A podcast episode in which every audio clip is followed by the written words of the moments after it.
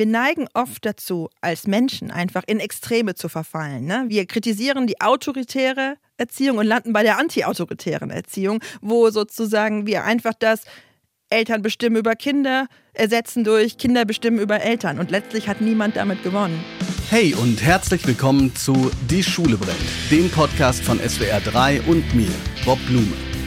Das deutsche Schul- und Bildungssystem braucht dringend ein Systemupdate. Aber wo fangen wir an? Was ist besonders wichtig und was können wir getrost weglassen? Ich bin Bob Blume, Lehrer, Autor und Bildungsinfluencer. Um zu verstehen, welche Brände gelöscht werden müssen, spreche ich hier mit meinen Gästen über ihre eigene Schulzeit. Heute ist Nora Imlau zu Gast. Nora ist Journalistin und Buchautorin und setzt sich dabei vor allem mit Familienthemen auseinander. Nora wuchs zusammen mit ihren Eltern in einem reformpädagogischen Internat auf. Hier kommt sie schon früh mit pädagogischen Diskussionen und Ansätzen in Kontakt. In dieser Folge sprechen wir unter anderem über Noras Kernthema der bindungsorientierten Elternschaft. Heute klären wir, was genau das eigentlich bedeutet und dass es sich dabei um viel mehr als nur um einen Fahrplan fürs erste Lebensjahr handelt. Heute haben wir im Podcast die Bestseller-Autorin und Kolumnistin, ich nenne jetzt nur diese zwei Sachen, du kannst gerne ergänzen, Nora Imlau. Nora, als allererstes mal schön, dass du da bist. Ja, vielen Dank für die Einladung. Was der ein oder andere nicht weiß, ist, wir kennen uns ja. Wir haben schon einmal einen Kaffee zusammen getrunken und über dieses und jenes gesprochen, vor allen Dingen über das Bücherschreiben, weil du ja ich sage jetzt mal, nicht nur ein, zwei Bücher geschrieben hast, sondern die Liste so lang ist, dass man sich da gefühlt durchkämpfen muss. Nicht wenige davon sind auch zu Bestsellern geworden. Deshalb jetzt als allererstes mal, an welchem Projekt arbeitest du gerade, beziehungsweise darfst du darüber sprechen? Ein bisschen. Also man arbeitet ja meistens als schreibender Mensch an mehreren Projekten gleichzeitig. Es ist jetzt gerade ein Kinderbuch von mir erschienen, das heißt, was weinst du denn so viel, kleines Krokodil? Das ist so ein ganz nettes Buch über Traurigkeit und dass es okay ist, traurig zu sein und dass das auch nicht immer sofort weggedrückt werden muss, so traurige Gefühle. Das ist jetzt gerade erschienen und ich arbeite an weiteren Kinderbüchern, die so ein bisschen fortführen, was meine ersten Kinderbücher so aufs Tablett gebracht haben, nämlich so Ideen, wie man sozusagen letztlich die Inhalte meiner Bücher für Erwachsene, bindungsorientierte Pädagogik übersetzen kann in liebevolle Kindergeschichten, Vorlesegeschichten. Und ich arbeite auch an einem Buch für Erwachsene, für Eltern, das im Jahr 2024 erscheinen wird und das ein großes Entlastungspotenzial hat für Eltern, die viel mit Schuldgefühlen und schlechtem Gewissen sich herumtragen. Das darf ich erzählen, sonst noch nichts. Ist aber spannend, weil es ein bisschen mich an ein Buch von dir erinnert, das ich selbst gelesen habe. Da kommen wir vielleicht auch gleich mhm. zu, weil Entlastung ja auch sehr viel damit zu tun hat. Das habe ich von einer sehr schlauen Autorin äh, gelernt, Aha. Grenzen zu setzen. Mhm. Vor allen Dingen, was ähm, die Arbeit der Mutter angeht. Interessant auch, Du setzt ja quasi die Serie fort. Ne? Das mhm. erste ähm, Kinderbuch von dir war Und was fühlst du, Känguru? Mhm. Und da ging es dann auch um die starken Gefühle mhm. und jetzt so dieses Zulassen von Traurigkeit. Genau. Das hört sich sehr, sehr spannend an. Ist es trotzdem so, dass du so Sachen aufzählst noch, die du machst? Also du bist zum Beispiel ja im Elternmagazin einfach feste Kolumnistin mhm. oder sagst du, wenn dich mal jemand fragt, weil du zufälligerweise irgendwo, ah, das hat sich jetzt schon so eingebürgert. Ich letztens habe ich gesagt, in der Bahn sitzt. Ich bleibe mal bei der Bahn, weil wenn ich in der Bahn sitze, hat man immer sehr viel Zeit, mhm. miteinander zu sprechen, weil irgendwas kaputt geht. Sagst du dann auch einfach Autorin und das mhm. war's, oder? Also ich sag meistens wirklich erstmal, ich bin Autorin und dann fragen Leute meistens nach und sagen, oh, habe ich vielleicht schon mal was von Ihnen gelesen? Und dann sage ich meistens, haben sie Kinder? Dann vielleicht. Aber es ist tatsächlich so, und das ist ja bei vielen Kreativen so, dass es irgendwann schwer wird, alle Berufsbezeichnungen zu nennen, die man so irgendwie hat. Ne? Also ich, ich habe angefangen als Journalistin und mittlerweile sage ich meistens Autorin, weil ich deutlich mehr den Schwerpunkt im Moment aufs Bücherschreiben lege als auf die journalistische Arbeit, schreibe aber auch immer noch journalistisch bin Kolumnistin, bin Familienexpertin im Fernsehen halte Vorträge und Workshops und bilde ErzieherInnen fort und mache viel Social Media, wo man immer gefragt wird, sind Sie Influencerin? Weiß ich nicht, wie du auf sowas antwortest, du wirst immer Bildungsinfluencer genannt. Ne? Also manchmal wird mir das auch so zugeschrieben, so Familieninfluencerin. Gleichzeitig verkaufe ich keine Produkte für Familien, sondern ich äh, verkaufe, wenn überhaupt, einfach Ideen für ein zugewandtes, modernes Familienleben. Also es wird dann irgendwann so ein bisschen breit gefächert und ich habe mal in einem Zeitungsinterview gesagt, eigentlich ist es mein Job, Nora Imlau zu sein. Und das ist es so ein bisschen. Also irgendwann läuft das alles so zusammen und das ist manchmal total schön. Ne? weil alle diese unterschiedlichen Bereiche ineinander greifen. Und manchmal ist es aber auch bisschen schwierig, weil man dann zu so einer Projektionsfläche wird. Ne? Und dann natürlich irgendwann die Menschen sich so ihr eigenes Bild davon bauen, wer man ist und sich daran orientieren und sich daran auch reiben und irgendwann diese Projektion nur noch sehr wenig damit zu tun hat, wer man eigentlich selber ist. Ich fand gerade zwei Sachen total spannend. Erstens, Bion Katilatu, ich glaube in der dritten Folge dieses Podcasts, also das ist schon 30 Folgen her, hat tatsächlich dann so ähnlich geantwortet hat, gesagt, eigentlich ist es mein Job, Bion zu mhm. sein. Und das, das fand ich damals schon so spannend, weil mhm. das nachvollziehbar ist, dass man irgendwann ja in diesem Kreativbereich gar nicht mehr nur diese eine Sache mhm. macht, sondern verschiedene Dinge. Das Zweite, ich finde es ja echt sympathisch, dass Menschen aus diesem Fluencer jetzt diese unterschiedlichsten Neologismen machen. Sinnfluencer und dann gab es den Schwabfluencer und Afrofluencer und so. Weil ich glaube, das Eigentliche, was damit dargestellt werden soll, ist, dass man eine bestimmte Reichweite hat mhm. und vielleicht auch einen kleinen Einfluss, einen Impact. Mhm. Ich meine, gerade bei deinen Büchern, da kommen wir vielleicht im zweiten Teil noch zu, die strotzen ja von Erkenntnissen, die man dann auch echt konkret umsetzen kann. Vorher aber noch eine kleine Frage, mhm. die ich auch vielen Leuten stelle, die so sich, ich sage jetzt mal, exponieren. Die wird, die, diese Frage wird mir natürlich auch gestellt.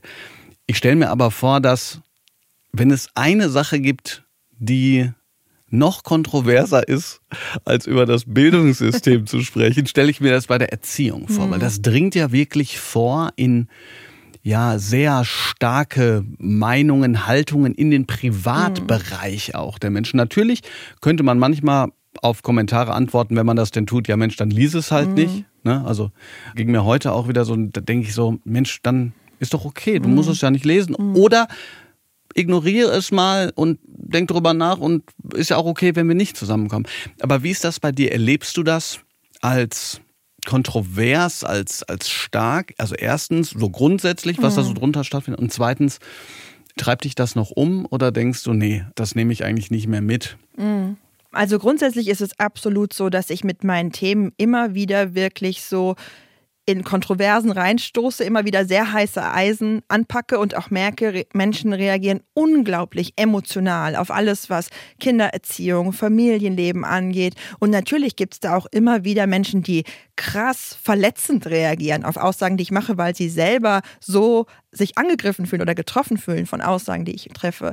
Trotzdem ist es so, und da hilft tatsächlich Social Media, dass die überwältigende Anzahl an Rückmeldungen, die mich erreicht, voller Dankbarkeit ist und voller Wertschätzung. Ich kriege jeden Tag viele hundert Nachrichten von Eltern, die sich bedanken und sagen, dein Buch hat mir so geholfen, dieser Text hat mir das Leben gerettet, dieser Podcast war so wichtig für mich. Und das ist natürlich erstmal so eine Woge an Wertschätzung, die einen trägt und die auch so diese aggressiven und bösartigen und sehr verletzenden Stimmen so ein bisschen ne, in Waage hält. Und trotzdem, wir haben ja alle so ein bisschen diesen Negativity Bias, ne? Also wenn dann jemand was Fieses schreibt, dann erreicht uns das nochmal auf einer anderen Ebene oft, als so diese äh, Danksagungen, an die man sich irgendwann fast schon so gewöhnt, als Hintergrundrauschen natürlich gibt es da immer wieder auch Dinge, die mich wirklich treffen. Und zwar gerade, wenn Leute dann so sehr spezifisch werden. Ne? Also wenn Leute einfach nur so rumätzen und einem so ellenlange Mails ins Postfach schicken, dass einen der Teufel holen soll und so, das ist dann auch eher belustigend. Aber gerade wenn Leute dann so sehr spezifisch sagen, ähm, ihr Kind tut mir so leid und es hätte besser bei einer anderen Mutter landen sollen. So, denn das sind dann schon ja Dinge, die auch an Punkten kratzen, an denen wir alle als Eltern manchmal auch stehen, wo wir sagen, bin ich wirklich jetzt gerade eine gute Mutter, ein guter Vater für mein Kind? Ich habe dann natürlich sozusagen eine professionelle Seite, die dann mit sowas umgehen kann. Und ich habe gleichzeitig auch eine sehr verletzliche Seite, der es dann manchmal auch nicht gut geht mit diesen Rückmeldungen aus der Öffentlichkeit. Und gleichzeitig ich habe eine ganze Zeit lang versucht, diese Verletzlichkeit von mir auch so ein bisschen zu bekämpfen und abzulegen und gedacht, ich muss einfach tougher werden, wenn ich öffentlich arbeiten will. Und mittlerweile habe ich so für mich erkannt, dass diese Verletzlichkeit trotzdem auch eine große Stärke ist und dass viel von dem, was in meiner Arbeit Menschen berührt, auch mit dieser Verletzlichkeit zu tun hat. Und dass ein Stück weit das vielleicht auch einfach der Preis dafür ist, Menschen bei einem Thema zu erreichen und zu berühren, das eben den tiefsten Kern unseres Inneren betrifft. Und deswegen versuche ich, Selbstschutz zu betreiben und gleichzeitig auch ein Stück weit damit zu leben, dass es immer mal wieder Dinge gibt, die mich auch treffen und wo ich mich dann auch manchmal für einen Zeitraum aus der Öffentlichkeit ein bisschen zurückziehen will und muss, um mich erst wieder selber zu sortieren, bevor ich dann wieder rausgehen kann. Absolut nachvollziehbar. Wenn der eine oder andere sich denkt, ja, was ist denn jetzt so kontrovers oder ja. wie auch immer, es geht mir in der Folge ehrlich gesagt gar nicht um die Kontroversen, sondern ähm, es geht äh, ja in einem ganz großen Sinn eben um Erziehung, um äh, bindungsorientierte Elternschaft. Da kommen wir aber hin. Mhm. Jetzt tasten wir uns mal ein ganz kleines bisschen in deine Schulzeit aber nochmal mhm. vor. Deine Eltern unterrichteten ja an einer Reform pädagogischen Schule an einem Internat. Mhm. Ohne es jetzt in die Gegenwart zu führen, denn irgendwie ist man ja von allem beeinflusst. Weißt du noch, ob du das mitbekommen mhm. hast, also diese reformpädagogischen Ideen in irgendeiner Weise, dass du so dachtest, also dass du das reflektiert hast, vielleicht in irgendeinem Alter? Doch, ja, ich kann mich da schon dran erinnern. Also meine Eltern sind mit mir in dieses reformpädagogische Internat gezogen, als ich zwei Jahre alt war. Also ich habe keine Erinnerung an die Zeit davor. Und das war schon ein sehr besonderer Ort. Das war ja so eine praktisch Lebens- und Schulgemeinschaft, wo Pädagoginnen und Pädagogen gearbeitet haben, die schon auch den Anspruch an sich hatten zu sagen, wir wollen Schule anders machen und wir wollen Erziehung anders denken. Wir wollen auch anders mit Kindern und Jugendlichen umgehen, als das in dieser Gesellschaft vielleicht so der Mainstream ist. Und da wurde viel diskutiert und gesprochen unter den Erwachsenen. Und ich war immer so ein Kind, das große Ohren hatte, das gern so dabei sitzen konnte mit Buntstiften oder Bauklötzen und sehr genau zugehört hat und die Ohren gespitzt hat, was die Erwachsenen so reden. Und ich habe dann so Stichworte aufgeschnappt. Ne? Ich habe dann irgendwann so gehört, dass jemand sagte, schon Pestalozzi sagte, lernen mit Kopf, Herz und Hand. Und dann habe ich mir so überlegt, was das bedeutet und fand das irgendwie einen schönen Satz und habe schon aber auch gemerkt, dass Pädagogik manchmal echt herausfordernd sein muss. Ich habe viel auch aufgeschnappt, dass Lehrkräfte darüber gesprochen haben, über diesen Spagat manchmal zwischen Theorie und Praxis und darüber, wie sie eigentlich gerne unterrichten würden und wie in der idealen Welt Schule funktionieren würde und welchen Sachzwängen sie trotzdem auch an einer reformpädagogischen Schule unterliegen. Und das habe ich als Kind schon für mich so reflektiert, dass ich einerseits das Gefühl hatte, ich habe irgendwie großes Glück, hier aufzuwachsen. Ich hatte das Gefühl, ich bin an einem deutlich kinderfreundlicheren Ort zu Hause als viele andere Kinder. Und gleichzeitig habe ich eben auch wahrgenommen, es ist nicht immer einfach, so Trailblazer zu sein ne? und andere Wege zu gehen. Und ich habe das durchaus auch selbst dann erfahren. Ich bin dann in die Grundschule gekommen, in einem anderen Ort, also diese reformpädagogische Schule, an der meine Eltern gearbeitet haben und wo wir gelebt haben, die war erst ab Klasse 5. Das heißt, ich kam in eine andere Schule erstmal und habe dann dort, sage ich mal, ganz klassische Pädagogik der 80er frühen 90er Jahre eben kennengelernt und habe dann gemerkt, es ist ein großer Kontrast. Und auch ich selbst war sehr anders als die Kinder, die in meine Klasse gingen und die aus Elternhäusern kamen, die zum Großteil sehr viel weniger über moderne Pädagogik vermutlich nachgedacht hatten, als das in meinem Elternhaus der Fall war. Und ich habe da schon auch manchmal so ein Spannungsfeld gespürt, selbst bei mir als Kind mit sechs, sieben, acht Jahren, dass ich das Gefühl hatte, dieser Ort, an dem ich lebe und die Art und Weise, wie die Erwachsenen dort mit Kindern umgehen, hat mich auch in der Weise geprägt, dass es für mich manchmal schwer ist, mich in so ein anderes System überhaupt noch einfügen zu können. Ich war anders als die anderen Kinder. Ich war auch anders, als die Lehrkräfte Kinder erwarteten. Ich wurde in meinem persönlichen Umfeld von meiner Familie sehr stark oft dafür gelobt, zu sagen, du bist so meinungsstark und es ist total gut, was du dich alles traust. Du bist mutig, du bist selbstbewusst, du bist, ne, also du bist klug. Und auf einmal wurden dieselben Eigenschaften belegt mit, du bist aufmüpfig, du bist anstrengend, du hältst dich nicht an Regeln, ne, du bist irgendwie eine Rebellin. Und das hat mich schon auch ein bisschen schockiert, dass da so ein bisschen wie Welten aufeinander geprallt sind, auch in meiner eigenen Biografie und ich ganz stark das Gefühl hatte, es gibt so einen Ort, in dem kenne ich mich aus, da verstehe ich auch die Regeln und da verstehe ich den Blick auf Kinder. Und es gibt so einen anderen Ort, da habe ich einfach nicht die Werkzeuge dafür, um dort so richtig mich zurechtzufinden. Ich finde irgendwie, dass das auch auf eine Weise diese zwei Perspektiven, das fand ich gerade total interessant. Ähm, also ich musste an ähm, diese Stärkenkarten von Caroline von St. Mhm. Ange denken auf der einen Seite und wie man die plötzlich auch ins Gegenteil verkehren mhm. kann. Ja, plötzlich ist jemand, der meinungsstark ist, mhm. aufmüpfig. Und auf der anderen Seite kenne ich auch diese Gespräche von Lehrkräften. Ich möchte jetzt hier wirklich keinen in die Pfanne mhm. hauen, aber ist sozusagen potenziell eher gymnasial, die so sagen, naja, wenn die Grundschulkinder die ganze Zeit machen können, was sie wollen, ist ja auch nicht so. Aber es mhm. gibt halt eine Leseecke und Individualisierung, mhm. weil es auch an, einfach nicht anders geht, mhm. muss man auch sagen. Ähm, dann müssen wir denen quasi erst beibringen, in Reihe und Glied zu sitzen, mhm. ja, anstatt zu denken, äh, ist da, kann das eigentlich die Zielsetzung mhm. sein? Und da spreche ich, und das muss ich jetzt auch ganz kurz sagen, weil ich dran gedacht habe und so kurz schlechtes Gewissen hatte. Ich glaube, wenn ich nach meinem Podcast jetzt eine Klasse hätte, dann würde ich eine Sache anders machen. Ich hatte einen Jungen, der ist immer aufgestanden. Der stand immer. Und ich habe dann immer gesagt, das ist so ein bisschen lustig auch so, jetzt Sitz. Mhm. Ne, und dann mit seinem Namen Sitz. Und ne, so ein bisschen gelacht und so. Mittlerweile denke ich so, nee, was ist das Problem? Also mhm. wir hätten ihm eigentlich einen Stehpult holen müssen. Nein, nein, ja, ja, nee, das ist ja wirklich so. Ne? Mhm. Das sind so die kleinen Scheitermomente des Lehrerdaseins. Ja. Hast du denn trotzdem, sage ich jetzt mal, auch in einem Bereich jemanden gehabt, der das verstanden hat? Also der also eine Lehrperson, die dich so genommen hat, wie du bist und das, also wenn nicht akzeptiert, sogar gefördert hat? Mhm. Also es war tatsächlich, glaube ich, immer so eine Mischung. Ich habe in der Grundschule durchaus auch Wertschätzung von Lehrpersonen erfahren. Ich galt als aufmüpfig, aber clever. Und das ist ja so eine Kombination. Da, darf, ich ganz kurz, ja? darf ich ganz kurz fragen, äh, wie, wie man sich das vorstellen kann? Also war das eher so, dass, was weiß ich, die Lehrerin gesagt hat, so jetzt macht ihr mal schön, jetzt holt ihr mal schön das Blau raus und ja. du hast gesagt, Nö.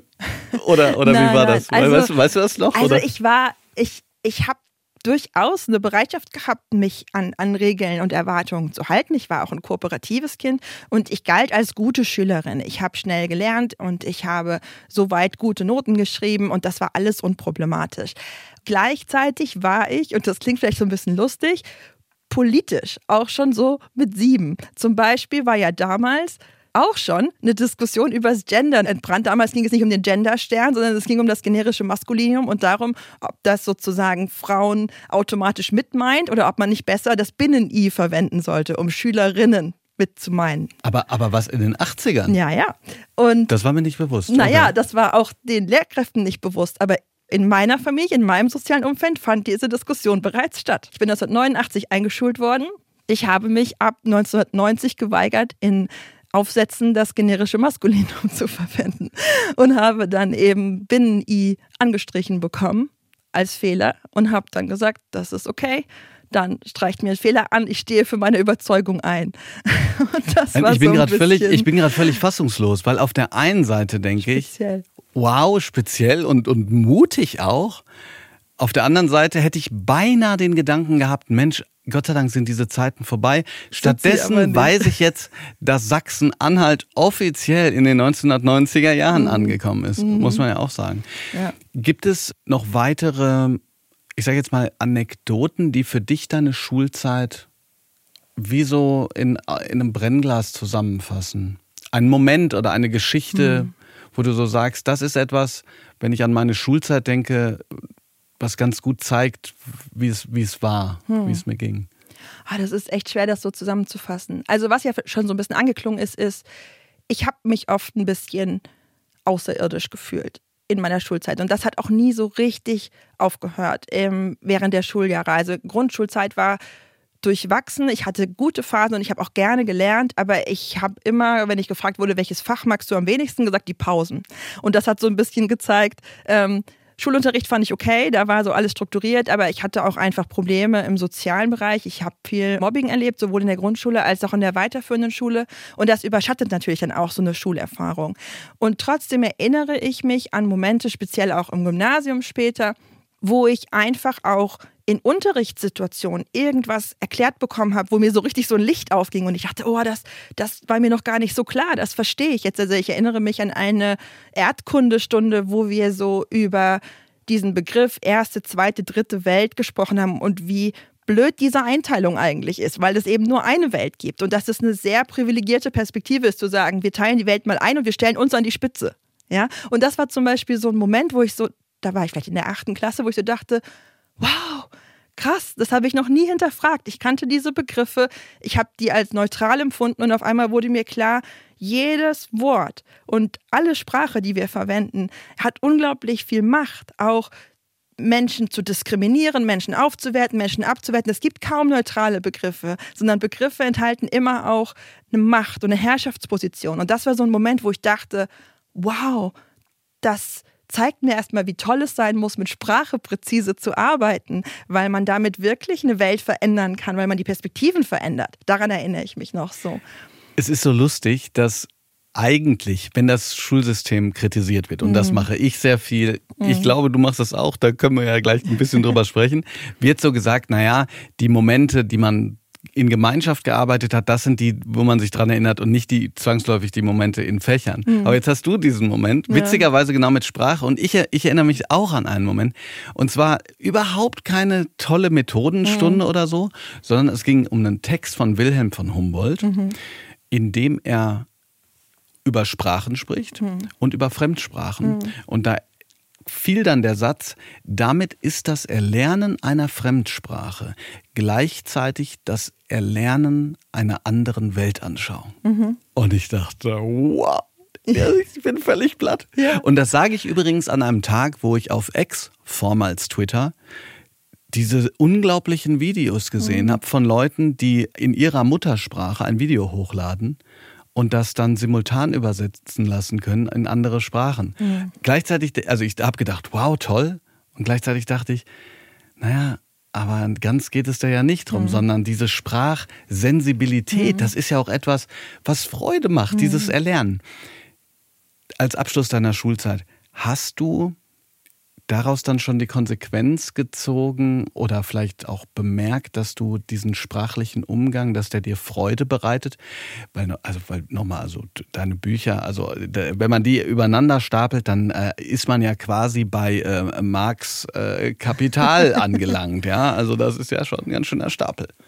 Ja, also es war schon relativ früh so, dass ich gemerkt habe, ich kann verschiedene Sachen ganz gut, aber nichts macht mich so glücklich für nichts habe ich so eine Leidenschaft wie fürs Schreiben und für Sprache. Und ich habe mit acht beschlossen, ich will Buchschreiberin werden. Das war meine Berufsvorstellung. Und dann war das auch so, ich habe in der Oberstufe auch noch Literatur als freiwilligen Grundkurs gehabt und ich habe sozusagen schon schon ab der Unterstufe eigentlich davon geträumt, irgendwann mal sowas wie Sprache und Literatur zu studieren. Ich wusste nicht genau, wie es dann weitergeht und wie man sozusagen vom Studieren zum Buchschreiberin werden kommt, aber ich habe gedacht, das kriege ich dann schon raus. Auch damit war ich einfach an unserer Schule, an der ich damals war, so ein bisschen allein. Ich war in so einem mathematisch-naturwissenschaftlichen Gymnasium und da war es so einfach von meinem Jahrgang her eher so der Standard zu sagen, Mathe ist okay, Deutsch mag keiner. Und bei mir war es einfach andersrum. Und sowas ist aber ja nicht schlimm, aber es hat einfach mir nochmal so dieses Gefühl gegeben von, ich bin hier so ein bisschen allein mit dem, was mich interessiert. Und meine Eltern haben mir immer sehr, sehr den Rücken gestärkt auf meinem Weg und haben mir immer und immer und immer wieder gesagt, nur wenn andere dich nicht richtig finden, so wie du bist, sagt das gar nichts über dich, sondern du bist goldrichtig und die anderen Menschen haben einfach noch nicht gelernt, das zu sehen. Und das fand ich sehr oh, so stärkend und sehr ja. gut. Und sie haben mir immer Mut gemacht und gesagt, es gibt auf jeden Fall einen Platz für dich auf der Welt, wo du genau richtig bist für dich und wo du das auch spüren kannst, dass du richtig bist. Und sie haben mir immer so Mut gemacht und haben eben auch gesagt, die Schulzeit, die muss man irgendwie schaffen, ja. Und danach steht dir die Welt offen und du kannst studieren, was du willst. Und wenn du studierst, dann bist du unter Menschen, die sich für ein ähnliches Thema interessieren und auf einmal drehen sich die Verhältnisse und Dinge, für die du in der neunten Klasse ausgelacht wurdest, wirst du bewundert, wenn du im dritten Semester bist. Und ich weiß, dass das nicht für alle Menschen der Fall ist, aber für mich hat sich diese Prophezeiung, an der ich mich wirklich festgehalten habe, total bewahrheitet. Ich war aus der Schule raus, ich war in der Uni und ich war glücklich und ich hatte Freunde und ich habe nie wieder das Gefühl gehabt, so ein Alien zu sein, wie das in dieser Schulzeit war. Obwohl ich das Schülerinnen und Schüler auch sage und hier der Johannes Schröder, mhm. der im, äh, bei mir Gast war, auf so humoristische mhm. Weise sagt, ach, vielleicht muss Schule auch ein bisschen scheiße bleiben, mhm. damit man quasi sich von ihr abstoßen kann, ja. denke ich doch manchmal so, ach Mensch, wieso kann es nicht trotzdem mehr so sein, mhm. dass man schon wenn man diese Richtung kennt, mhm. auch da unterstützt wird. Jetzt muss ich doch noch eine ganz kleine Nachfrage. Mhm. Gab es den Moment beim Buchveröffentlichung oder beim Vertrag oder beim ersten Bestseller oder so, dass du mit deiner Mama reden konntest und, und das thematisiert hast und so, guck Mama, hm. Damals hast du es gesagt, jetzt ist es so. Hm. Oder, oder ist, man wächst ja in so Sachen rein. Hm. Also ich weiß nicht, wie, ich kann das ja gar nicht, also ich kann das sehr schlecht. Also ich poste dann immer so und, und tu so, als wenn ich total glücklich bin wegen allem Möglichen, aber in Wirklichkeit sitze ich da und denke, ja gut, dann ist das jetzt fertig. Was mhm. ist das nächste Projekt? Es ist ja. leider sehr, sehr, ich muss das lernen ja. äh, noch. Genau, gab es da so einen Moment? Also das gab es immer wieder mit, mit meinen beiden Eltern, dass ich mhm. auch schon, als ich angefangen hatte, journalistisch zu arbeiten, immer wieder sagte, guck mal, ist das nicht schön? Ihr habt immer mir das zugetraut und jetzt darf ich das machen. Also ich war auch schon auf meinen allerersten Artikel einfach so stolz. Da brauchte es nicht gleich ein ganzes Buch für. Und jetzt ist es natürlich so, dass meine Eltern auch sehr, sehr stolz sind und im Freundeskreis dann so zeigen und sagen, hier, wir haben eine Buchempfehlung für euer Enkelkind, das hat unsere Tochter geschrieben. Ähm, und ich habe ihnen auch ein Buch, das ich geschrieben habe, gewidmet, in guten Händen. Und das ist das Buch, das ich geschrieben habe, in dem eben auch der Wert nicht nur der familiären Bindung, sondern auch sozusagen der außerfamiliären Bindung und der Beziehungen eben auch in Schule und Kindergarten äh, gewürdigt wird und ich dem so Raum einräume. Und das war schon auch kein Zufall, dass das das Buch ist, das ich meinen Eltern gewidmet habe, weil ich tatsächlich dachte, ich möchte es ihnen nicht nur als Eltern widmen, sondern auch als Pädagogen und Pädagogin, weil ich sozusagen einfach auch da viel aus ihrer pädagogischen Arbeit mitgenommen habe, was mir einen sehr guten moralischen Kompass mitgegeben hat für meine eigene Schulzeit, wo ich manchmal einfach auch sagen konnte, das, was mir hier passiert, ist nicht okay. Das habe ich nicht verdient, das liegt nicht an mir. Und auch später natürlich ein Kompass für meine eigene pädagogische Arbeit. Schließen wir deine Schulzeit ab mit den sogenannten Kategorien. Ich sage ein Wort und du machst entweder eine sehr Ich hatte mal eine Einwortantwort ja, okay. oder länger. Es geht beides. Okay. Der Hausmeister. Der Hausmeister war, ähm, der war bei uns so ein bisschen mit einer Drohung verbunden, dass unsere Mathematiklehrerin in der Unterstufe manchmal sagte, wenn ihr hier nicht gut tut, dann schicke ich euch runter, dann dürft ihr dem Hausmeister helfen. Also das war so als äh, Drohung gedacht und ich habe ganz oft in Mathe gedacht, ich würde sehr viel lieber dem Hausmeister helfen, als jetzt hier zu sitzen. Wir, wir, wir hatten mal einen Hausmeister, der hat das sozusagen eingeführt, dass die Schülerinnen und Schüler so mitmachen durften mhm. beim, beim Pausenverkauf. Mhm. Und das fanden die richtig gut. Mhm. Ich glaube, da haben die auch was gelernt. Also, was weiß ich, mhm. ne? Umgehen mit ungeduldigen Kunden ja, und so. Ja. Also, sag ich mal. Naja, okay. Die Klassenfahrt. Uh, Klassenfahrt war schwierig für mich immer, weil ne, Klassenfahrt ist Sozialverband pur. Wenn man da nicht in einem Freundeskreis eingebettet ist, ist Klassenfahrt echt eine harte Nummer. Und insofern ist Klassenfahrt für mich mit schwierigen Gefühlen belegt. Und es ist für mich sehr, sehr heilsam, jetzt zu sehen, wie meine eigenen Kinder auf Klassenfahrten gehen und wie gut es denen da geht und wie schön Klassenfahrt sein kann, wenn man in so eine Klassengemeinschaft gut eingebunden ist. Der Schulkiosk. Der Schulkiosk war bei uns überdurchschnittlich gut.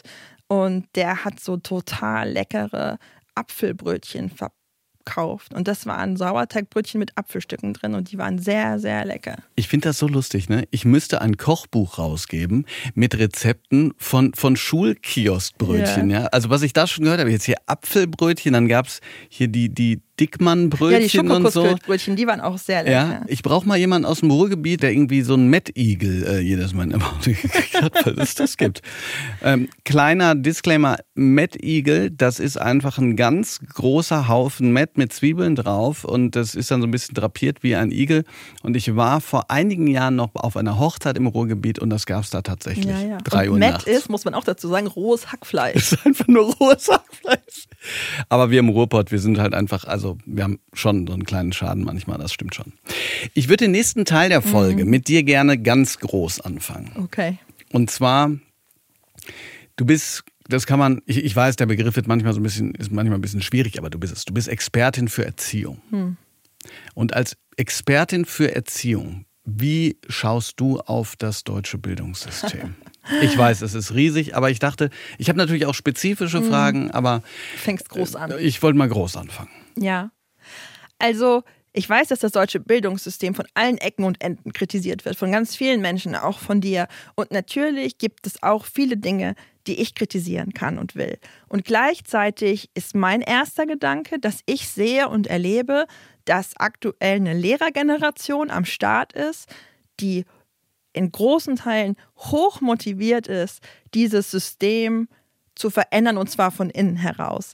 Ich erlebe, dass ganz, ganz viele Lehrkräfte wirklich mit einem Menschenbild an Pädagogik rangehen, dass sie sagen, jedes dieser Kinder ist ein Individuum. Und auch wenn ich natürlich nicht 30 Kindern immer perfekt individuell entgegenkommen kann, sehe ich die alle als eigenständige Menschen an, denen ich versuche, gerecht zu werden.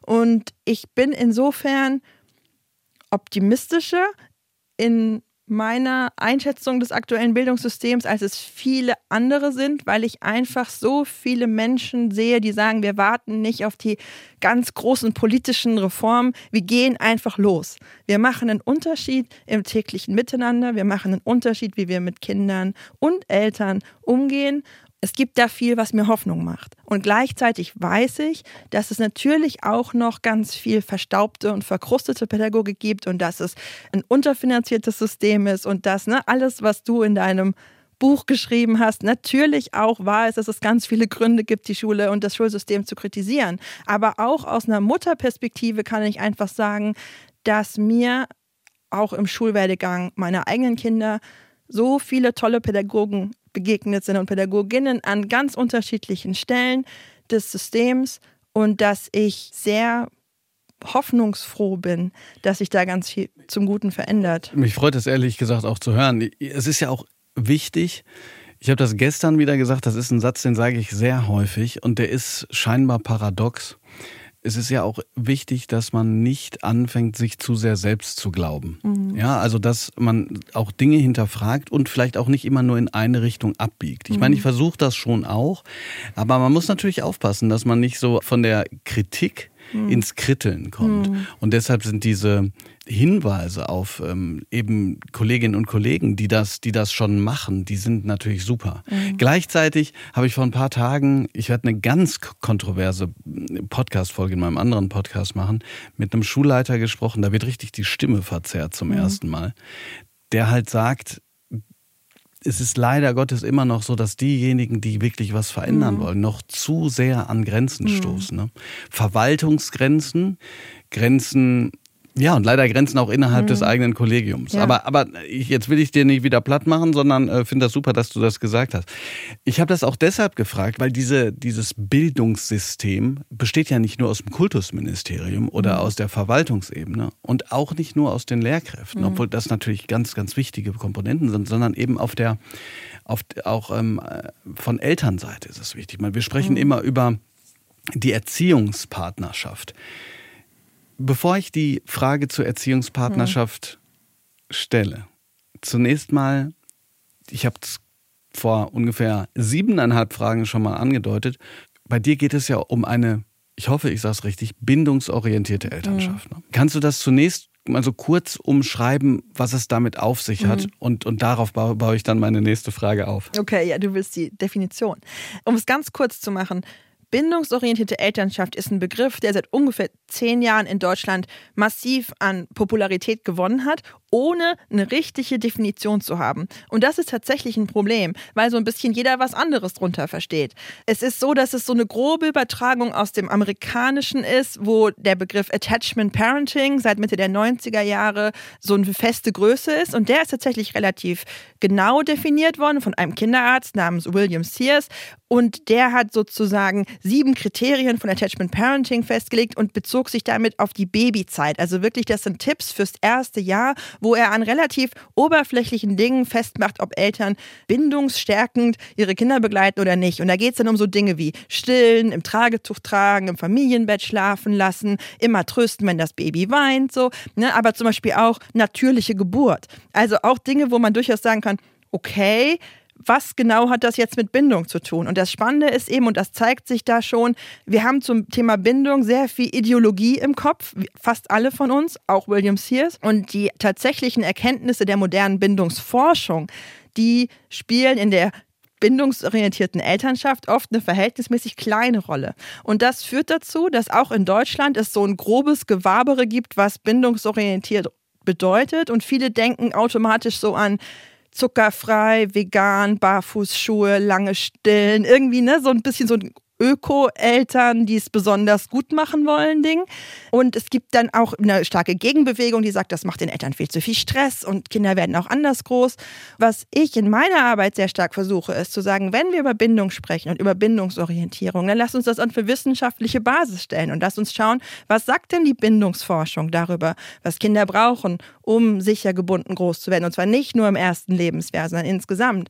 Und dann stoßen wir eben darauf, dass ne, Stillen, Tragen, Familienbett alles ziemlich egal ist. Was wichtig ist, ist, dass Kinder Feinfühligkeit erleben und Responsivität. Also, dass sie merken, da sind Erwachsene gegenüber, die schauen mich an und versuchen mich zu verstehen und reagieren prompt und angemessen auf meine Bedürfnisse. Und daraus entsteht Bindung und natürlich gibt es bestimmte Dinge, die dafür helfen können, zum Beispiel körperliche Nähe. Ne? Wenn mein Kind mir näher ist, kann ich leichter seine Signale lesen, als wenn sich es immer in einem anderen Zimmer befindet.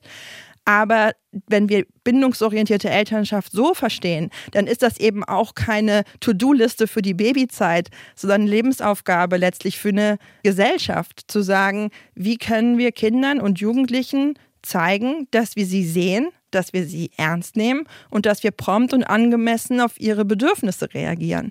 Und dann wird das ein Thema, das nicht nur Familien betrifft, sondern auch Kindergärten, Schulen, alle anderen Orte, wo Kinder sich aufhalten. Du, du nimmst es mir echt vorweg. Das Interessante ist, ich habe das Buch von dir gelesen, Meine Grenze ist dein Halt. Ja. Und ähm, ich empfehle das explizit mhm. allen mit Kindern, aber auch den Vätern, mhm. wenn es zum Beispiel um Mental Load geht und die mhm. Frage nach äh, Aufgabenverteilung innerhalb der Familien. Mhm. Und ich habe es ja schon mal gesagt, ich hatte ganz viele Erkenntnismomente. An einer Stelle habe ich gedacht, ich glaube, ich verstehe es langsam ein bisschen mehr. Und zwar ganz kurz nur ausholen. Ich habe mal, da ging es um eine starre Unterrichtsform, die 10G, also die Gleichaltrigen, die zur gleichen Zeit, zur gleichen Frage die gleiche Antwort geben und so weiter. Mhm. Und dann eine Gegenüberstellung gemacht. Also mhm. Also was ist das Gegenteil von gleichaltrig? Das Gegenteil wäre in dem Fall im schulischen Kontext interessiert. Mhm. Also dein Alter spielt nicht die Rolle, sondern bist du am Thema interessiert. Mhm. Gleiche Frage, äh, Frage in Bezug auf das und so. Mhm. Und das wurde ein Koordinatensystem. Und es mhm. ging eben nicht darum zu erklären, dass wir von gleich alt wegkommen müssen und nur noch die andere Seite nehmen. Mhm. Weil wenn man nur die andere Seite nimmt, dann braucht man nämlich gar keine Schule mehr. Mhm. Also dann kannst, ne, dann kannst du sagen, okay, dann machen wir Homeschooling. Und dem stehe ich ehrlich gesagt, ich sage es jetzt mal ganz offen, sehr kritisch gegenüber einem wirklichen Homeschooling. Aber man hat eben ein Koordinatensystem. Mhm. Und das habe ich bei dir in dem Buch so ein bisschen rausgehört, dass es eben nicht darum ging, du, du zitierst ähm, in dem Fall deine Freundin und auch Bestseller-Autorin Inke Hummel, die sagt, nicht zu streng und nicht zu eng, mhm. sondern irgendeine Form von respektvollem Umgang, die die eigenen Grenzen mhm. erkennt und ähm, wahrt, mhm. aber eben die, äh, die, die Bedürfnisse des Kindes auch ernst nimmt. Genau. Es geht darum, wir neigen oft dazu, als Menschen einfach in Extreme zu verfallen. Ne? Wir kritisieren die autoritäre Erziehung und landen bei der antiautoritären Erziehung, wo sozusagen wir einfach das Eltern bestimmen über Kinder ersetzen durch Kinder bestimmen über Eltern. Und letztlich hat niemand damit gewonnen. Und was wir wieder lernen müssen, ist so ein bisschen Maß und Mitte zu finden. Aber Mitte nicht im Sinne von, jeder leidet so ein bisschen, sondern es geht dann wirklich darum, wie kann es uns allen miteinander gut, wie kann es uns allen miteinander besser gehen. Und ich habe ja ein Buch geschrieben, das heißt Mein Familienkompass. Und das hat den Untertitel, was brauche ich und was brauchst du? Und das ist für mich so eine ganz entscheidende Frage, die klingt so einfach und die enthält aber so viel im zwischenmenschlichen Miteinander, dass wir wirklich wieder lernen, Bedürfnisse miteinander abzugleichen. Und natürlich, ich mache mir da keine Illusionen drüber, in Familien ist es ganz normal, dass elterliche Bedürfnisse und kindliche Bedürfnisse manchmal heftig aufeinanderprallen und wir immer und immer wieder entscheiden müssen, welchem Bedürfnis räume ich jetzt Priorität ein. Aber worüber ich in meiner Arbeit sehr viel schreibe und spreche, ist, dass es nicht fair ist, immer zu sagen, Kinder ziehen den kürzeren, weil sie klein sind, aber auch nicht gesund ist, wenn wir immer kindlichen Bedürfnissen alle Priorität einräumen und als Erwachsene quasi verschwinden und so eine Art Bedürfniserfüllungsautomaten werden, sondern lebendige Beziehung entsteht, wenn wir miteinander wirklich in Austausch treten. Was brauche ich und was brauchst du? Und wie kommen wir jetzt irgendwie gemeinsam zu einer Lösung? Und das kann auch bedeuten, okay, erst dein Bedürfnis, dann meins. Oder jeder ein bisschen von seinem Bedürfnis oder jeder erfüllt sich sein Bedürfnis für sich. Aber es kann nicht bedeuten, einer gewinnt und einer verliert. Ne? Und das ist was, was aber für viele Menschen, und zwar sowohl im pädagogischen Kontext als auch im familiären Kontext, ungewohnt und schwer ist, mit Kindern und Jugendlichen in so einen Austausch zu gehen, wo man rausgeht aus dem, aus dem Ring, ne, wo es nicht mehr ums Gewinnen und Verlieren, nicht mehr um Machtkämpfe geht, sondern wirklich darum zu sagen, unabhängig jetzt mal von wer in welcher Machtposition ist, wir begegnen uns auf Augenhöhe, wir schauen einander an und schauen, was brauchst du, was brauche ich und wie kommen wir zusammen. Zwei Gedanken. Erstens, ich fand das sehr interessant, den Begriff der Bedürfnisse auch, weil du das an, das machst du dauernd in dem Buch, äh, das an sehr äh, konkreten mhm. Beispielen, also jetzt in dem Buch, was, was, was ich gelesen habe, ähm, meine Grenze ist dein Halt. Da geht es dann darum, äh, dass ein Kind sich ärgert, dass es eben nicht die Cornflakes kriegt, die es immer kriegt und eben Haferflocken und dass man dann leicht in dieses, ja, was regt sich auf, es sind auch nur die Haferflocken, aber dass das Bedürfnis eigentlich gar nicht diese Cornflakes zwangsläufig mhm. sind, sondern eher der Halt, der sich in dieser Routine vielleicht mhm. auch, auch äh, vergibt. Das war für mich auch echt so ein interessanter Moment. Und der zweite Moment war, dass ich dachte, krass, aber auf der anderen Seite funktioniert Schule. Und damit meine ich jetzt vor allen Dingen äh, Schule nach diesem Stundenplan und dem Gong und dann musst du so, und dann wirst du rausgeworfen, dann kommst du als nächstes rein, dann musst du Geschichte machen, hast gerade gar keinen Bock auf Geschichte das ist ja eigentlich wirklich das Gegenteil mhm. von dem, was du gerade gesagt hast. Nicht, dass man nicht innerhalb dieses vorgegebenen Raums diese Form der Augenhöhe erlangen mhm. kann. Ich glaube, das geht. Mhm. Und ich glaube, es ist immer wieder wichtig darauf hinzuweisen, dass es hier nicht um Kumpelhaftigkeit geht, mhm. es geht nicht um Kuschelpädagogik mhm. und es geht nicht um Willkür, sondern Augenhöhe kann auch Autorität bedeuten, ja. ohne autoritär genau, zu sein. Ganz ja? genau. Ähm, aber jedenfalls, du hast gesagt, das kann man auch übertragen. Also erstens, vielleicht stimmst du dem zu, dass das doch erstmal so grundsätzlich ein Problem ist mit dieser Durchtaktung die ja eigentlich gegen Bedürfnisse spricht. Mhm. Ich meine, gut, andererseits haben 14-, 15-Jährige wahrscheinlich das Bedürfnis, dauernd nach Hause zu gehen und Play Playstation zu, oder so zu chillen und lasst mich bitte alle in Ruhe. Das kann man ja wahrscheinlich auch nicht. Und zweitens, die viel wichtigere und, und schönere Frage, Du hast gesagt, das kann man eigentlich auch übertragen. Was ist denn so ein kleiner Ansatz, den wir in diesem Podcast, wir sind ja nicht bei alles gesagt, mhm. ähm, erklären könnte, ja. wie sich das übertragen lässt? Ja, also erstmal ist es mir wichtig, weil du sagtest, vielleicht haben die Jugendlichen ja das äh, Bedürfnis, nur noch zu chillen und Playstation zu spielen, nochmal ganz kurz wissenschaftlich korrekt aufzudröseln, den Unterschied bitte, ja, zwischen bitte. Bedürfnis und Strategie, beziehungsweise Bedürfnis und Wunsch. Mhm. Ähm, es ist tatsächlich so, dass wir Menschen alle bestimmte Dinge brauchen. Und dann haben wir eben körperliche Grundbedürfnisse, sowas wie wir brauchen genug Nahrung, wir brauchen Schlaf, wir brauchen Luft zum Atmen und wir haben seelische Bedürfnisse. Und dazu gehört zum Beispiel, wir sehnen uns alle nach Wertschätzung, wir sehnen uns aber auch nach Freiheit, wir sehnen uns nach Sinn in unserem Leben, wir sehnen uns auch nach Spaß, wir sehnen uns nach Entspannung. Ne? Also es sind so Grunderfahrungen psychischer Art, die wir brauchen. Und um uns diese Bedürfnisse zu erfüllen, die relativ weit gefasst sind, wählen wir bestimmte Strategien. Ne? Ich habe ein Bedürfnis nach Entspannung, also daddel ich an meinem Handy rum. So, ne? das ist mal das, die Strategie, die ich mir angeeignet habe. Und diese Strategie ist dann quasi mein Wunsch. Das heißt, man fragt mich, was brauchst du jetzt? Und ich sage, ich brauche eine Viertelstunde Handy-Daddeln. In Wirklichkeit brauche ich aber nicht das Handy-Daddeln, sondern ich brauche Entspannung. Und um diese Entspannung zu finden, gibt es ganz viele unterschiedliche Wege. Und ganz oft ist es total wichtig, sich diese Ebenen klar zu machen, dass ganz oft, wenn Kinder und Jugendliche, aber auch Erwachsene sagen, ich brauche jetzt und dann was ganz Spezifisches kommt, ne? dass das eigentlich kein Bedürfnis ist, sondern eben ein Wunsch, eine vertraute Strategie, um sich ein Bedürfnis zu erfüllen. Wenn dieser Wunsch verwehrt wird, ist das grundsätzlich nicht schlimm. Die Frage ist nur, gibt es da eine andere Möglichkeit, sich das Bedürfnis zu erfüllen oder bleibt das Bedürfnis dauerhaft unerfüllt? Also eine kurze Nachfrage. Ja. Das heißt aber doch, ich musste gerade an das Buch Die 1%-Methode ja. denken, wo es um solche Strategien geht, ja. die zu Gewohnheiten werden und, und das heißt, dass, dass doch Wünsche sich dann aber so anfühlen können wie Bedürfnisse, ganz genau, oder? Ganz genau. Wünsche können sich anfühlen wie Bedürfnisse und es kann auch wirklich bei Menschen zu einer großen Verzweiflung fühlen, wenn sie ihre vertraute Strategie nicht anwenden können. Wir müssen nur an kleine Kinder denken, die sich so eine Regulationsstrategie angeeignet haben. Ein kleines Kind gewöhnt sich daran, beispielsweise am Schnuller zu nuckeln, um sich zu regulieren. Und auf einmal sagt man, jetzt wollen wir den Schnuller abgewöhnen. Dann fühlt sich das für die Kinder wie eine existenzielle Bedrohung an, weil das ist ihr Weg in die Entspannung. Und der sanfte Weg, einen Schnuller abzugewöhnen, führt deswegen eben auch nicht darüber zu sagen, zack, der ist jetzt weg, sondern gemeinsam zu üben, wie kannst du denn sonst noch in die Entspannung finden, sodass du diesen Schnuller gar nicht mehr so brauchst, weil du andere Strategien gelernt hast. Und das Spannende ist, wenn wir jetzt auf Kinder und Jugendliche schauen, ne, wenn man jetzt lauter 15-Jährige befragen würde, was ist jetzt dein Bedürfnis gerade statt Geschichte, dann würden sicher viele sagen, heimgehen und chillen oder heimgehen und zocken. Und dann wäre spannend zu fragen, welche welches Bedürfnis steht dahinter? Und ich glaube, ein ganz großes Bedürfnis, das da oft dahinter steht, ist Freiheit, Selbstbestimmung. Ich würde gern was machen, wo ich selbst gewählt habe, was ich tue. Ne? Und dann wählt man eben was, was die Schule nie vorschreiben würde, nämlich zocken. Ja?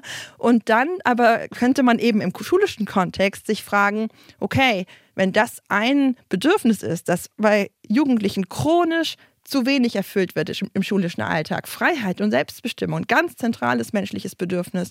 Wie können wir das vielleicht auch im schulischen Kontext stärker beantworten? Ne? Also wie können wir mit den Kindern und Jugendlichen dahin kommen zu sagen, okay, es gibt hier einen gewissen Rahmen, der ist vorgegeben, aber ich sehe, dass ihr ein starkes Bedürfnis habt nach Freiheit und Selbstbestimmung. Wie kann ich das euch geben? Ich kann zum Beispiel euch wählen lassen, mit welchem Thema wir zuerst anfangen. Ich kann euch wählen lassen. Wollt ihr das in der Gruppenarbeit machen oder wollen wir das im Lehrervortrag machen? Es ist erstaunlich, wie oft sich Schülerinnen und Schüler für einen Lehrervortrag entscheiden, um ein bestimmtes Thema zu durchdringen, weil sie das auch manchmal ganz angenehm finden, einfach mal was erklärt zu bekommen und nicht alles erarbeiten zu müssen. Kommt drauf an.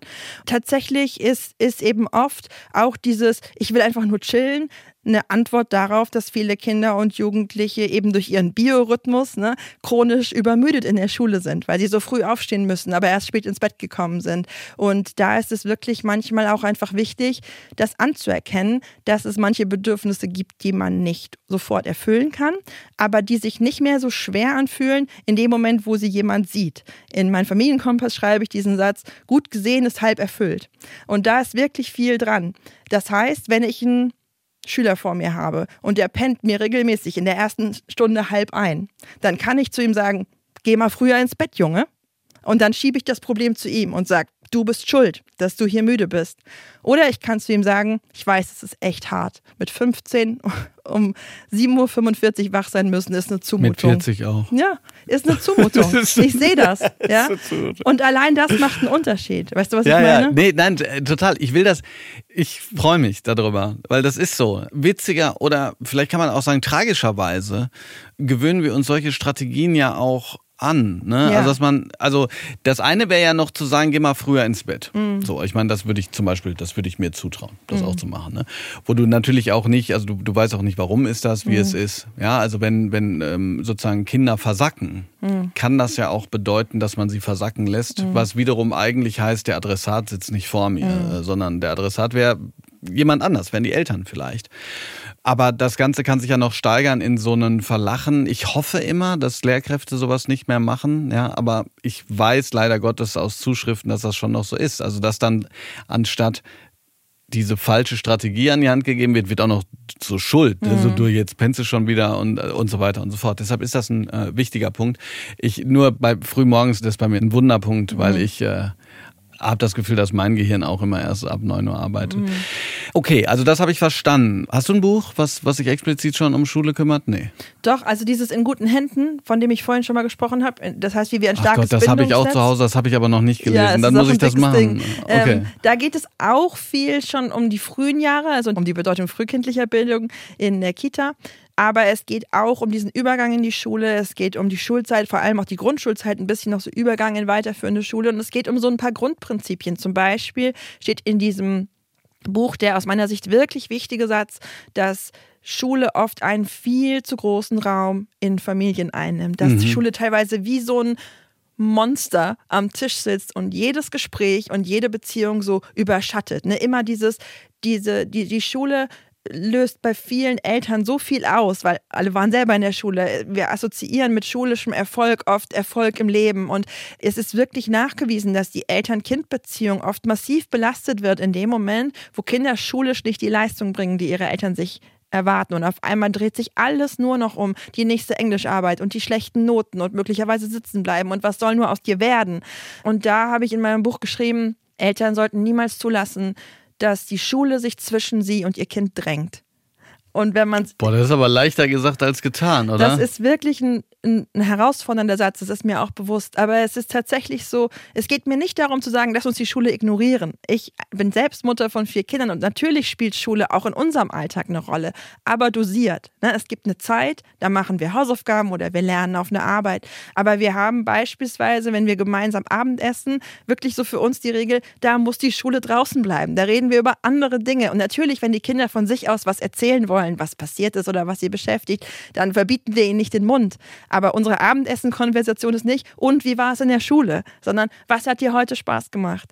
Worauf bist du heute stolz? Was war heute ein Moment, der für dich schwierig war? Ne, wir versuchen den Kindern zu vermitteln, wir interessieren uns für dich als ganzer Mensch und für deine Erfahrungswelt und für deine Gefühle. Und da können schulische Erlebnisse eine Rolle spielen. Aber was uns nicht am allermeisten interessiert, sind die Noten, die Hausaufgaben. Was hat der Lehrer heute gesagt?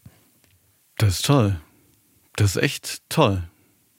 Da sind ja viel bessere Antworten auch möglich. Also ich meine, wenn ich frage, was hast du, was hat dir heute Spaß gemacht, was hast du heute gelernt, dann kann das ja damit zu tun haben, aber dann, dann, wie du das sagst, dann ist das sozusagen nicht die, die Institution als mhm. Größe. Ich meine, ich musste gerade dran denken, ich habe eine ganz tolle Mail bekommen ähm, von einer Mutter, die ähm, so aber ganz wertschätzend gesagt hat, Herr Blume, äh, ich wollte mich immer bedanken und so. Mhm. Ähm, wir diskutieren immer noch die Deutschthemen mhm. weiter. Ne? Aber ich glaube, ja, und da war ich natürlich, da hat, es hat mich total gefreut und über äh, quasi wahrscheinlich mehrere Wochen mhm. getragen.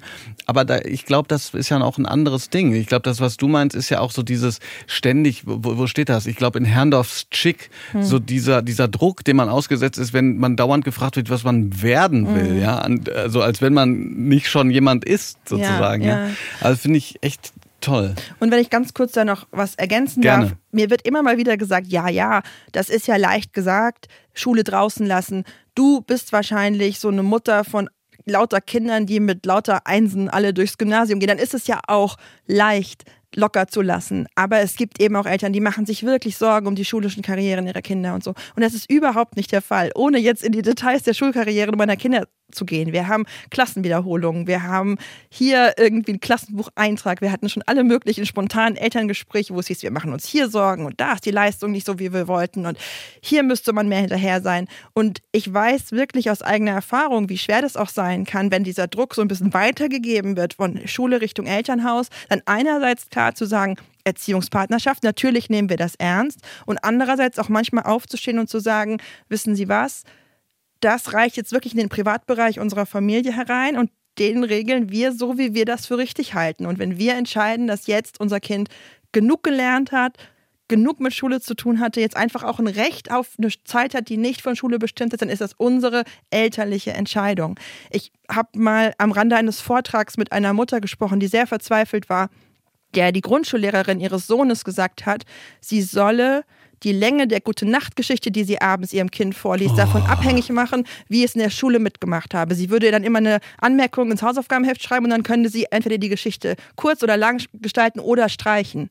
Und das ist für mich so ein wirklich krasses Beispiel für das übergriffige Einmischen ins Familienleben das manchmal von pädagogischen Institutionen ausgeht, wo ich einfach Eltern nur ermutigen will, zu sagen, stopp, halt ja. bis hierher und nicht weiter. Zumal, zumal jetzt komme ich mal mit der Studie, beziehungsweise mhm. mit einem ganzen Buch von Daniel Pink, das heißt Drive, ich glaube Untertitel, was uns wirklich mhm. motiviert.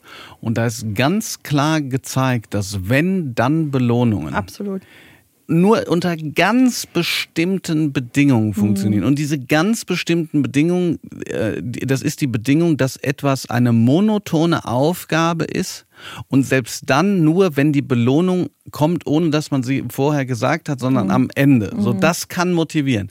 Damit, mit so einer Kopplung, mhm. kann man das Lernen abgewöhnen. Mhm. Und ich Gut, meine These ist ja sowieso, dass ich glaube, dass diese ganze Notengeberei äh, da auch einen großen Beitrag zu leistet, weil man sich irgendwann halt sagt, ja, naja, wenn man an dem Punkt ist, bei Guten vielleicht nicht, aber wenn man irgendwann an dem Punkt ist zu sagen, also, also die Note, äh, die wird sowieso schlecht, und wenn, und es geht ja nur um diese bescheuerte mhm. Note, dann brauche ich es gar nicht mehr machen. Mhm.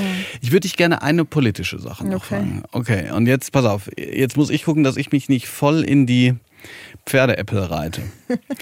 Weil es geht darum, eines der Probleme, die ich auch hier im Podcast zum Beispiel besprochen hat, schon mit Hatice Schmidt, die hat gesagt, klar hätte man meine Eltern einladen können. Die wären nicht gekommen. Mhm. Und das ist ja ein, das ist ja ein Problem. Dann sprechen wir nicht nur von, von Erziehungspartnerschaft. Ich meine, gut, die Schüler sind, sind da. So.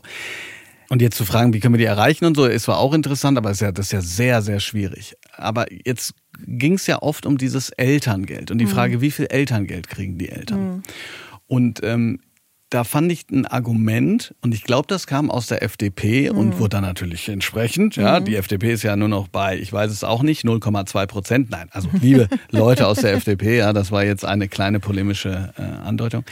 Aber jedenfalls war da die Idee zu sagen, anstatt das Geld den Eltern zu geben, mhm. wo man quasi nicht, und ich weiß, es ist paternalistisch wahrscheinlich mhm. gedacht, kontrollieren kann, wofür sie es mhm. benutzen, sollte man es doch eher den Bildungsinstitutionen geben, weil, weil dort es auf jeden Fall für Kinder mhm. und Jugendliche eingesetzt wird. Nochmal, vielleicht ist es naiv von mir oder, oder ich bin da irgendwie in dem Bereich doof, aber ist, ist das nicht ein gutes Argument im Grunde genommen? Aus meiner Sicht überhaupt nicht. Es ist tatsächlich so, dass das gerade jetzt auch nochmal wissenschaftlich evaluiert wurde, wofür geben Eltern, und zwar gerade Eltern in armen Familien, mhm. ihr Geld aus. Und man sieht wirklich, dass dieses Klischee von Eltern, die dann sich Zigaretten kaufen und einen Flachbildfernseher, anstatt sozusagen in ihre Kinder zu investieren, dass das kaum eine wahre Basis hat. Es mag Einzelfälle geben und die werden dann gerne mal ins Fernsehen gezerrt, aber grundsätzlich können wir davon ausgehen und zwar nicht einfach nur, weil wir an gute Menschen glauben, sondern weil wir eine klare Evidenz dafür haben, dass Eltern, die wenig Geld haben, jeden Cent, den sie ermöglichen können, investieren in die Bildung und in Spielsachen und in Dinge für ihre Kinder, die sie für wichtig erachten. Und dazu können natürlich auch Dinge gehören, die zur sozialen Teilhabe gehören, also Kindergeburtstagsgeschenke, mal ein Eis im Schwimmbad, solche Dinge. Und es ist tatsächlich vielfach belegt, dass nichts den Bildungsaufstieg von Kindern so stark befördert wie direkte finanzielle Zuwendung sozusagen an die, an die Familien, an, an die, die Eltern, weil mhm. einfach jedes Problem, das eine Familie haben kann und das Kinder eben auch massiv belastet, mit mehr Geld gelöst werden kann. Es ist wirklich oft so simpel. Wenn Eltern mehr Geld haben, müssen sie im Zweifelsfall nicht noch den zweiten Nebenjob annehmen und haben schlicht mehr Zeit, dann auch zu schauen, geht ihr Kind pünktlich ins Bett, hat es seine Hausaufgaben gemacht. Und ich finde das ganz, ganz problematisch, das unterfinanzierte Bildungssystem, das wir haben und das dringend mehr Geld braucht, quasi so zu verknüpfen mit Familienförderung. Das sind zwei getrennte Paar Schuhe. Das ist so ein bisschen, als würde man sagen, sollte man nicht, statt den Eltern Geld zu geben, lieber die Autobahnen besser ausbauen, damit die Schulbusse die Kinder sicherer in die Schule bringen können. Ne? Also das sind zwei getrennte Paar Schuhe. Wir brauchen Finanzierung im Bildungsbereich und wir brauchen direkte finanzielle Zuwendung die Familien helfen, ihre Kinder aus der Kinderarmut zu holen. Wir haben jedes fünfte Kind, das in Armut aufwächst und wir wissen, dass eine richtig gute Kindergrundsicherung, wie sie ursprünglich mal im Koalitionsvertrag stand, nicht dieses Gerippe, was jetzt noch übrig ist, dazu beitragen könnte, diese Kinder aus der Armut zu holen. Und da dann so ein Strohfeuer irgendwie zu entzünden und zu sagen, aber wäre es nicht auch gut, Schulen zu finanzieren, ist eine ganz fiese Ablenkungsstrategie von dieser Not. Also, äh, ich habe vorher gefragt, äh, bin ich naiv gewesen? Bin ich naiv gewesen. Also vielen Dank. Nee, ist komplett, ähm, ist komplett überzeugend. Klar, auf jeden Fall. Um nochmal ganz kurz, mir wurde heute Populismus vorgeworfen, zu Recht. Aber um auch mal zwei andere Beispiele zu nehmen, einfach nur, weil ich so krass fand, das Dienstwagenprivileg. Mhm. Und ich weiß, es ist vom Bund. Ja, ich weiß, mir hat sogar eine, eine Fraktionssprecherin einer Partei geschri geschrieben, es ist Bund. Aber für das Dienstwagenprivileg wird, wird 42 Milliarden ausgegeben. Mhm. Ja, da merkt man, dass die Autoindustrie in Deutschland eine starke Lobby hat. Und wie viel würde gebraucht, um die Schulen zu sanieren? Mhm. Alle 45 mhm. Milliarden dafür, dass die Leute, die dann den Dienst. Okay, okay, aber ich glaube, ich habe mir schon genug Hass aus diversen Ecken. Nein, also ich, ich, ich fand, ne, ich fand, das war so ein typisches Ding von, ne, das Argument hört sich erstmal logisch an, aber du hast absolut recht, da wird das eine mit dem anderen ausgespielt. Im Grunde genommen machen wir am Ende des Podcasts immer eine These. Jetzt habe ich allerdings mal wieder, liebe Redaktion, schöne Grüße, es tut mir leid, äh, zwei Thesen weggenommen und wir machen es jetzt mal andersrum. Mal wieder, weil ich es verpasst habe. Was wäre denn für dich vielleicht nicht als These, sondern ein, eine Forderung in Bezug auf Schule. Du hast gerade schon gesagt, es gibt positive Beispiele. Du hast das Problem benannt, mhm. Armut. Ich meine, ich zitiere heute, ihr wisst schon wen nicht. Allerdings ist auch nicht hier ähm, Voldemort, aber ihr wisst schon. Ich zitiere ihn heute ausnahmsweise nicht. Was wäre für dich so die Sache, wo du sagst, das muss als erstes ange angegangen werden?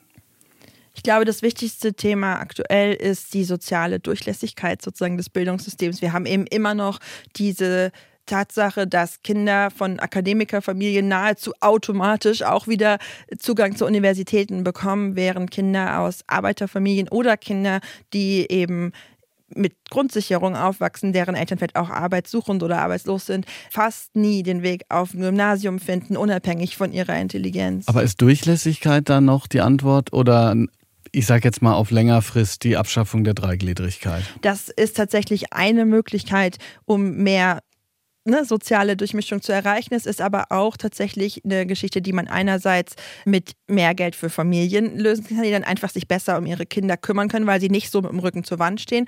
Und wir müssen viel, viel stärker einfach auch in den Schulen dafür sensibilisieren, dass wir alle, alle Menschen mit bestimmten Vorurteilen sozusagen durch die Welt gehen, dass wir alle gelernt haben zu sehen, so sieht eine zukünftige Gymnasiastin aus, so sehen Eltern aus, deren Kind eine Realschule packen kann und dass wir lernen müssen, diese Vorurteile zu überwinden und da sozusagen diskriminierungskritisch selbst an unseren eigenen Unterricht ranzugehen und an unsere eigenen Biases sozusagen, mit denen wir durch die, durch die Schule gehen. Und ich glaube, dass andere besser qualifiziert sind als ich, die exakten Lösungen auszuarbeiten ausarbeiten, wie diese Förderung aussehen soll. Es gibt da gute Vorschläge, die auf dem Tisch liegen und letztlich werden sie nicht umgesetzt. Und es ist tatsächlich einfach ein großes Problem, dass wir immer wieder ne, Bildung so stiefmütterlich, stiefväterlich behandeln in unserer politischen Landschaft, weil dann doch immer die Anliegen von beispielsweise Menschen, die dicke Autos fahren wollen oder Menschen,